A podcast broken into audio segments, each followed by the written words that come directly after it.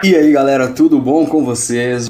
Voltei, mas hoje não vou contar nenhuma história para você. Na verdade, sim, de certa forma. Mas não vou contar uma história assim de algum caso que tenha acontecido, né, nesse sentido. Hoje vai ser um episódio um pouco diferente. Vamos falar sobre algumas coisas que eu julgo ser muito importantes para a gente se inteirar cada vez mais desse assunto, que é a busca pela vida extraterrestre, né? Pela vida inteligente extraterrestre, falar sobre essas diferenças também. Então, traçando vários parâmetros, lá no final, na segunda parte desse episódio, a gente vai começar um debate, né, milenar, eu diria, que é ciência e religião. Eu falando para mim mesmo rodar a vinheta, porque sou eu mesmo que edito, né? Vamos lá, roda a vinheta.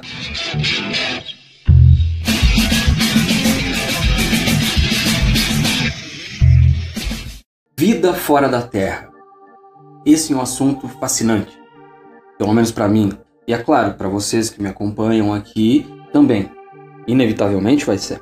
Então, levando em consideração que a nossa galáxia tem aproximadamente 300 milhões de estrelas, e cada estrela dessa tem um planeta girando em torno dela, com isso chegamos à conclusão de que temos trilhões de mundos, de planetas possíveis, né? Essa nossa galáxia, mesma galáxia, que tem 300 milhões de estrelas, ela tem uma idade de 10 bilhões de anos. 10 bilhões de anos. Vejam bem, comparando com a Terra, que tem mais ou menos 4 bilhões e meio de anos, a galáxia é muito mais velha, né? E em comparação com o universo, muito mais. O universo tem aproximadamente 14 bilhões de anos. Então, né, deixem esses números gravados na sua cabeça e não esqueçam deles até o final desse episódio. Ok? Tá, e essa nossa galáxia, qual é o tamanho dela? Cara, a nossa galáxia ela tem aproximadamente 100 mil anos-luz de tamanho, entendeu? Isso quer dizer que para você sair de um ponto dela e chegar até o outro ponto, isso levaria 100 mil anos-luz. Então vocês conseguem imaginar a imensidão e quantas possibilidades existem para todas essas perguntas que a gente tem. São inúmeras, são inúmeras. Bom, sabendo então que a nossa galáxia tem esse tamanho, tem essas possibilidades, vamos começar a entrar em vários pontos para e traçar vários parâmetros para ir tentando entender tudo isso. Essa busca pela vida extraterrestre e pela vida inteligente extraterrestre, vejam bem que há uma diferença entre vida e vida inteligente, né? Vida, ela pode ser bactérias, enfim, assim como a Terra era há bilhões de anos atrás. A vida inteligente daí é, é um pouco mais complexo. A vida inteligente é uma, é uma questão que também traz com ela várias perguntas e tem essa diferença, às vezes as pessoas confundem, misturam e não conseguem separar. Isso é diferente, entendeu? Até alguns dias atrás surgiu a notícia, né? E acredito que vocês tenham visto isso em algum lugar, que identificaram uma possível presença de vida no, no planeta Vênus. Aí algumas pessoas, principalmente em grupos de WhatsApp, pessoas que gostam de disseminar fake news, já começam a criar várias teorias e etc, etc. A questão é que, sim, muito provavelmente vai ser confirmada essa presença de vida em Vênus. Mas essa vida não é uma vida complexa e inteligente, entendeu? Então é isso que as pessoas têm que saber separar. Pode ser qualquer coisa, como eu falei antes, bactéria e enfim, que eles tenham encontrado lá que é sim uma prova de vida, que é diferente de vida inteligente. Então, levando em consideração todas essas coisas, será que vale a pena essa busca, essa procura pela vida extraterrestre? Qual é o custo-benefício disso? Né? Uh, existem muitas discussões, principalmente no, no mundo científico, se isso realmente vale a pena, porque é um processo muito complicado, é demorado, custa muito dinheiro, é uma questão muito, muito ampla entendeu? É uma questão. É difícil, é difícil, né? A gente pega como exemplo quantos anos se passaram desde a ida do homem à lua. Aí muitas pessoas se perguntam, tá, mas se existe alguma coisa lá realmente, por que, que eles não voltaram ainda? Estamos em 2020 e agora tá tudo mais fácil. A questão é que a gente tem que levar em consideração que realmente pode não ser viável. Pode não ser uma questão muito viável, porque custa muito dinheiro, porque é um processo muito complicado. E qual é o retorno disso? Né? Então existem muitas discussões acerca disso, mas uh, até separei uma fala aqui do, do, do, físico brasileiro Marcelo Glazer, né? um cara brilhante, assim, muito inteligente. Em algum momento ele, ele deu um exemplo e fez uma comparação com a loteria. Quer dizer, se é tão difícil, tão caro, tão complicado, só fazendo um adendo agora, né, sobre essa corrida espacial que vem desde a Guerra Fria, você tem notícia, né? Que antigamente era uma questão entre Estados Unidos e União Soviética e hoje já se tornou uma questão muito maior. Temos aí o Japão, a China, a Índia e a própria SpaceX, ou seja, iniciativas privadas já, o que mostra que essa questão também já está se tornando uma questão comercial e não uma questão mais científica de pesquisas e financeira militar. É uma questão que está se tornando comercial com a própria SpaceX do Elon Musk, que tem vários planos, né? A gente vê ele falando várias coisas e, enfim, só, né, fazendo esse adendo que hoje isso é um, assunto muito maior do que já foi. Antes tinha assim uma briga muito forte entre, dois, entre duas potências e agora já entram outras nesse jogo e também iniciativas privadas, pessoas com muito dinheiro e com vontade de fazer as coisas. Então isso já vai mudando esse cenário de certa forma, o modo de, até de pensar sobre essas coisas. Mas voltando ali à fala do Marcelo Glazer, que fez uma comparação com a loteria, que é a seguinte: como funciona a loteria? As pessoas costumam falar assim: olha, se você não jogar, você não vai ganhar. Ok, isso é um fato. Mas um fato também é que é muito difícil, né? As chances são mínimas. As, as chances são realmente muito pequenas de você ganhar na loteria. Porém, se você não jogar, aí sim não vai ter nenhuma chance de você ganhar. Então, assim, por mais que as chances sejam mínimas, se a gente, ou o ser humano no caso, não procurar a vida fora daqui, nunca vai encontrar. Bom, dito tudo isso, traçado esses parâmetros até aqui, eu tenho certeza que vocês devem ter se perguntado várias vezes durante a minha fala, nesses minutos. Eu tenho certeza que vocês fizeram o seguinte questionamento para vocês mesmos. Ou para mim, né? Tá bom, Lucas. Se a nossa galáxia é tão velha, o universo é tão velho, se existem tantas estrelas e tantos possíveis planetas, se você está me dizendo que é praticamente impossível que não exista, aonde eles estão? Cadê? Cadê os ETs? Eu até falei sobre isso no primeiro episódio, né? Vou só puxar um gancho aqui. E aí a gente entra no paradoxo de Fermi, que eu já comentei no primeiro episódio, relembrando. O que seria o paradoxo de Fermi? É essa questão. Se existem tantas possibilidades, tantos dados, tantos números, se a vida fora daqui, se é tão provável e possível que exista, cadê? Cadê? E esse é o paradoxo não me perguntem a resposta, eu não sei. Talvez nunca alguém que ande aqui por, por esse planeta vai descobrir. Eu espero que sim, mas enfim, é uma questão, é uma questão existencial nossa. Essa que é a verdade. E a gente tem que entender também que o pensamento humano ele é limitado. Assim como eu disse antes que é muito difícil, é caro, é um processo muito complexo, muito demorado. Tem esse ponto e tem também o ponto humano, psicológico das pessoas. A gente pensa assim, dando um exemplo, uma viagem, uma possível viagem até Marte. Só para vocês terem noção, duraria aproximadamente seis meses essa viagem. E além do problema da radiação, que é muito forte lá e prejudicial para o nosso organismo, teria uma questão psicológica. Uma questão psicológica. Imagina você seis meses no espaço viajando e você olha e você só vê o nada. Claro que tem, tem vários lados. Tem essa questão da exploração. O ser humano né, correr atrás dessas descobertas, só que é uma questão muito difícil. É difícil para o astronauta ficar um ano, ou um pouquinho mais de um ano na estação espacial, às vezes que tem as missões e etc. Imagina uma viagem de seis meses no espaço até Marte, entendeu? Além da viagem, e daí quando chegar lá? Nós somos seres que evoluímos e nascemos aqui na Terra, nós aprendemos a viver aqui, nós sabemos viver aqui. Então, a partir do momento que a gente sai do nosso planeta, é muito difícil.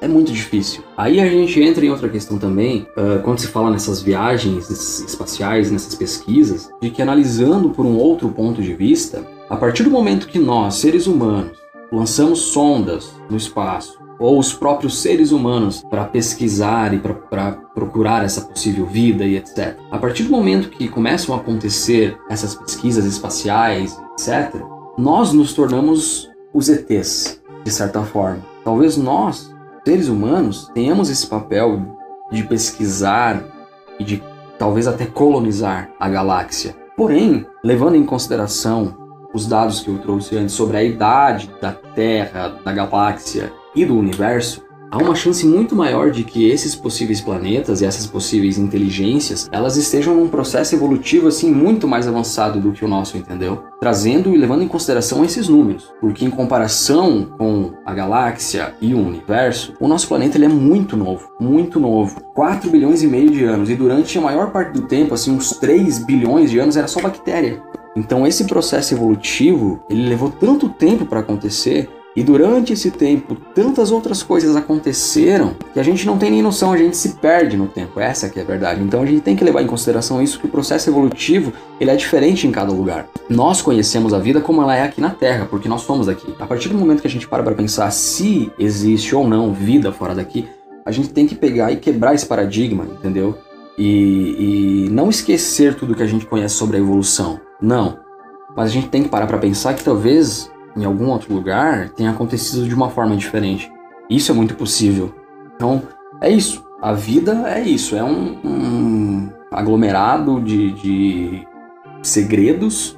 E é por isso que a gente tem que ser tão curioso. Porque se a gente não for curioso, a gente simplesmente vai aceitar a nossa vida, ser refém das perguntas, sem procurar uma resposta. E a gente nunca vai chegar a lugar nenhum. A gente vai passar por aqui e que bagagem a gente vai levar? Bagagem a gente vai deixar aqui? São várias questões.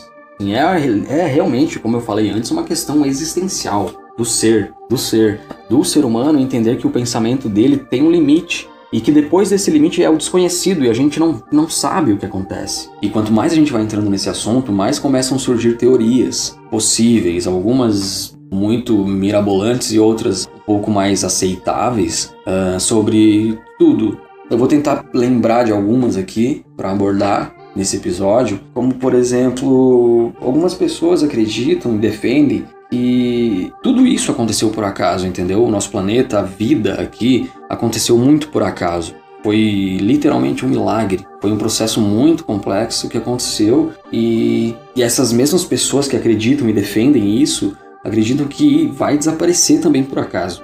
Deixa eu trazer mais algumas teorias aqui que são até interessantes. Tem uma, algumas pessoas defendem, acreditam que eles vieram, né? Eu até falei sobre isso no primeiro episódio, que eles vieram realmente, eles, quem os ETs, que, né, que eu, que eu digo, eles vieram, realmente são seres evoluídos e muito fodas, né? Eles vieram para cá e deram uma olhada pra gente e, ó, vazaram. Enquanto eles puderam, eles, ó, vamos vazar antes que alguém veja, a gente tem que ficar aqui, nós estamos ferrados. Tem uma outra teoria que algumas pessoas defendem que nós somos uma experiência deles, né?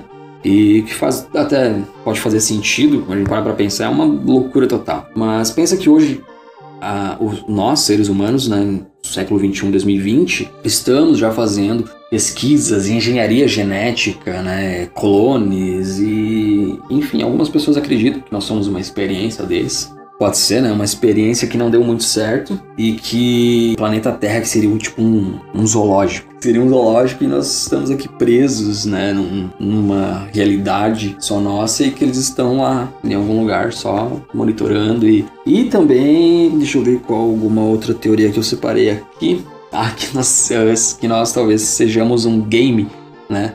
Um videogame. Eles estejam lá controlando, jogando e se divertindo e eu não quero entrar em questões muito técnicas com vocês, porque não faz muito sentido. Eu não, não sou um cientista, não sou um físico aqui para ficar cagando regra para vocês. Mas eu preciso ressaltar que esse contato ele é muito difícil, assim, muito improvável conhecendo as coisas como a gente conhece hoje, né? Com a tecnologia como a gente conhece hoje, a não ser que exista alguma inovação secreta que ninguém tenha, né? ninguém tenha contado pro resto do mundo. Mas é, a questão é que é muito difícil, né? Fazer essas viagens interestelares é muito difícil, muito complicado mesmo, assim, é praticamente impossível. A gente não dispõe de tecnologia para fazer esse tipo de viagem. Demoraria muito tempo e muitos anos seria impossível. Mas sempre tem um mas, sempre tem um mas, sempre. A questão é que muitas coisas ainda podem surgir, muitas descobertas podem acontecer. Para para pensar, a ciência ela surgiu há mais ou menos 400, 500 anos. Então a gente deu esse salto Vamos, vamos arredondar para 500 anos. De ter um telescópio para hoje estar tá mandando sondas para outros planetas, entendeu? Então eu sei que quando eu falo 500 anos, vocês vão falar, meu Deus, mas são 500 anos. Eu sei, são 500 anos, mas levando em consideração sobre o que a gente está falando, isso é um, é um tempo muito curto, entendeu? É uma evolução tremenda da nossa raça. Já 500 anos atrás, a gente conseguir ter um telescópio para começar a observar as estrelas e os planetas, para hoje a gente está mandando sondas para esses planetas, para a exploração desses planetas, entendeu? É um salto muito grande, então vai saber. A gente não sabe o que vai acontecer daqui a 400, 500 anos, quantas inovações. Muita gente defende que em algum momento vão ser descobertos uh, outros elementos, outras forças fundamentais que talvez tornem possível essa viagem à velocidade da luz. Então talvez torne possível essas coisas acontecerem, né? Esse salto tecnológico e de inovação e exploração. Então podemos conseguir fazer isso? Não sabemos. Temos que estar abertos a novas possibilidades, novas descobertas.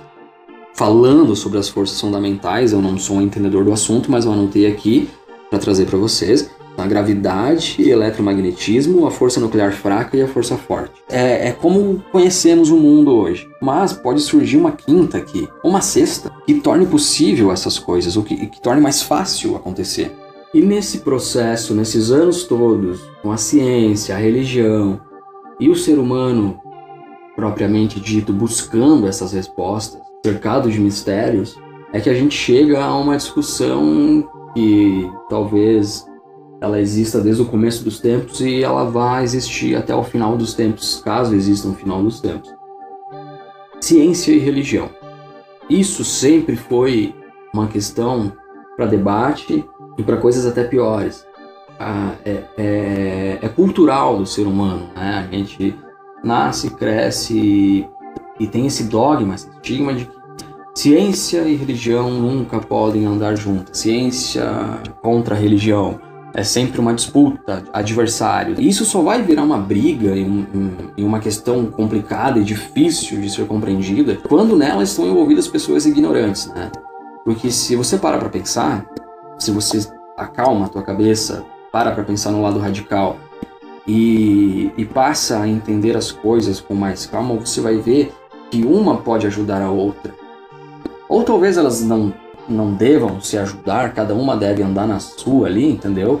Cada um na sua, mas nunca uma passar por cima da outra. Para a gente conseguir as respostas para as nossas perguntas, é importante que a gente tenha na nossa cabeça um equilíbrio entre esses dois assuntos. Nunca deixar um passar por cima do outro, nunca deixar a religião passar por cima da ciência e nunca deixar a ciência passar por cima da religião. Deve haver um equilíbrio no próprio pensamento do ser humano. E quando a gente entra nessa questão, sempre vem outras discussões entre razão e emoção, né, ilusão e, e realidade. E, e, entrando um pouco para falar sobre isso, é na verdade muito simples o ser humano entender que a razão, a nossa razão, ela tem um limite. A nossa razão ela vai até certo ponto. A emoção não. A emoção ela não tem limite. E cabe a você, no caso cabe ao ser humano, também trabalhar esse conhecimento para que tenha um equilíbrio mental nessas questões de razão e emoção também. Saber que sim, a razão ela tem um limite. Né? Esse equilíbrio, é, o, o equilíbrio é, é a palavra-chave quando a gente fala de religião e ciência. E nunca acreditar em algo sem você conhecer e ter certeza daquilo. E traçando mais um parâmetro aqui, fazendo essa alusão da razão e emoção e a ilusão e a realidade, porque às vezes a gente vê muito isso na, na questão da religião. Né? As pessoas elas vivem numa ilusão. Dificilmente você vai, vai ver um cientista, um, um físico, um teórico vivendo na ilusão. Né? Mas as pessoas são acostumadas a pensar assim na ciência como uma coisa pragmática, né? sem graça, com números e cálculos e somente isso, não. Mas a ciência também é muito pensamento. Exerce muito a, a, o pensar, o entender, o conhecer, o ser convencido para crer. para vocês verem como tudo isso é muito amplo. É muito amplo. É um, são assuntos assim que abrem várias discussões e ramificações e, e perguntas, né? Mas é, essa é a intenção mesmo desse episódio, a gente falar, abrir perguntas, questionamentos e vocês explodir o cérebro de vocês tanta dúvida que vocês vão ter quando vocês terminarem de ouvir isso até o fim. Vocês vão sair daqui, vocês vão querer buscar e ler e entender. Então são várias questões, né? De que a gente não, não vê normalmente na, na ciência assim um engajamento como a gente vê na religião. E talvez isso interfira também muito nisso, né? Uh, os cientistas eles são mais na deles, eles fazem os estudos deles, pu publicam lá e, e, etc. O religioso não, ele, ele, ele faz questão de expor para o mundo, de, de, conquistar novos fiéis. É uma diferença significativa né, nessa questão de como assim é uma questão cultural. A gente foi crescendo, entendendo as coisas dessa forma. Para para pensar em várias coisas, né? Por exemplo, os religiosos costumam dizer Jesus vai voltar, Jesus está voltando e etc. Né, eu, me, eu muitas vezes eu paro para pensar e me coloco nessa posição assim: e se Jesus voltasse? Imagina, a gente acordou, Jesus voltou. Com quem aconteceria esse diálogo do Messias, do profeta, né, do mensageiro de Deus? Com quem aconteceria esse diálogo? Quem iria transmitir a mensagem do ser humano moderno para Jesus Cristo? Com certeza seria a religião. Seria através da religião, seriam os religiosos. Mesmo muitas vezes, claro, não não não generalizando, né? Existem pessoas e pessoas, né? Mas digamos assim, mesmo muitas vezes um, um, um cientista, um físico, um, um, cara que estudou assim anos e anos e anos, que tem um conhecimento amplo sobre tudo, que é conhecedor das coisas, é, então, mesmo esse, essa pessoa, esse cientista, tendo talvez até um preparo melhor para ter esse diálogo, para talvez transmitir essa imagem do mundo, de como está o mundo, de quais são os problemas, é uma questão a ser discutida também, né? Sem causar polêmica. Eu, eu respeito tanto a ciência quanto a religião, né? E acho que, que as duas são muito importantes para o desenvolvimento do ser humano em si. Mas acho que também tem que ter essa separação, entender que nenhuma e nem outra são donas da razão e da verdade completa. A verdade, qual a verdade sobre as coisas? O início de tudo. A gente para para pensar que até o, a metade do século XX ninguém tinha muita informação sobre nada. Absolutamente. Nessa questão, eu digo, né? E daí quando a gente para pra pensar que quando começaram a surgir essas novas informações e os cientistas começaram a formular essas, essas ideias de como teria acontecido, como tudo teria iniciado, quando as pessoas foram verificar os, o que os cientistas estavam descobrindo, batia, assim, digamos, as informações não perfeitamente, mas com vários pontos que as religiões antigas, né, que as culturas antigas defendiam e deixaram mensagens, né, há milhões de anos sobre como tudo teria acontecido, que são, enfim, diferentes culturas do catolicismo, a, a, as religiões asiáticas, todas as religiões do mundo, né? Os deuses, e, enfim, tudo tem pontos, to, todas essas culturas têm pontos ligados entre elas.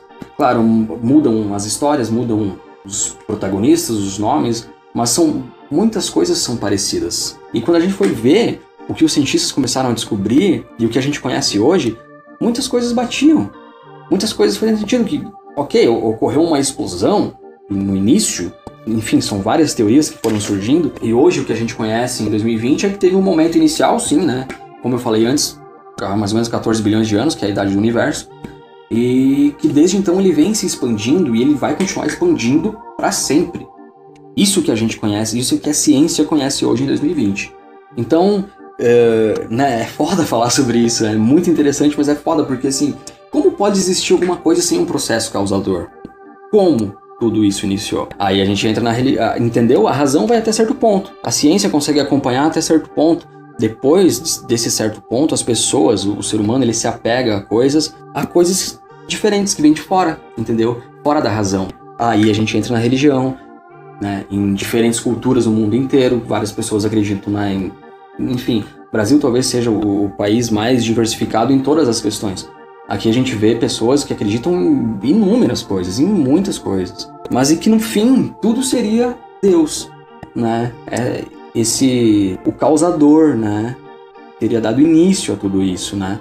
Falando tudo isso que foi dito, dados, essas histórias, eu sei que eu devo ter deixado vocês com mais dúvida ainda, mas é um é uma discussão muito valiosa e eu espero que a partir do momento que vocês desligarem e terminarem de ouvir esse episódio, vocês peguem e abram várias abas aí no Google de vocês e comecem a pesquisar. Todas as perguntas que vocês tiverem na cabeça de vocês, pesquisa, lê, procura, né? Trace, tracem esses parâmetros entre culturas diferentes, entre religiões diferentes, entre ciência e religião.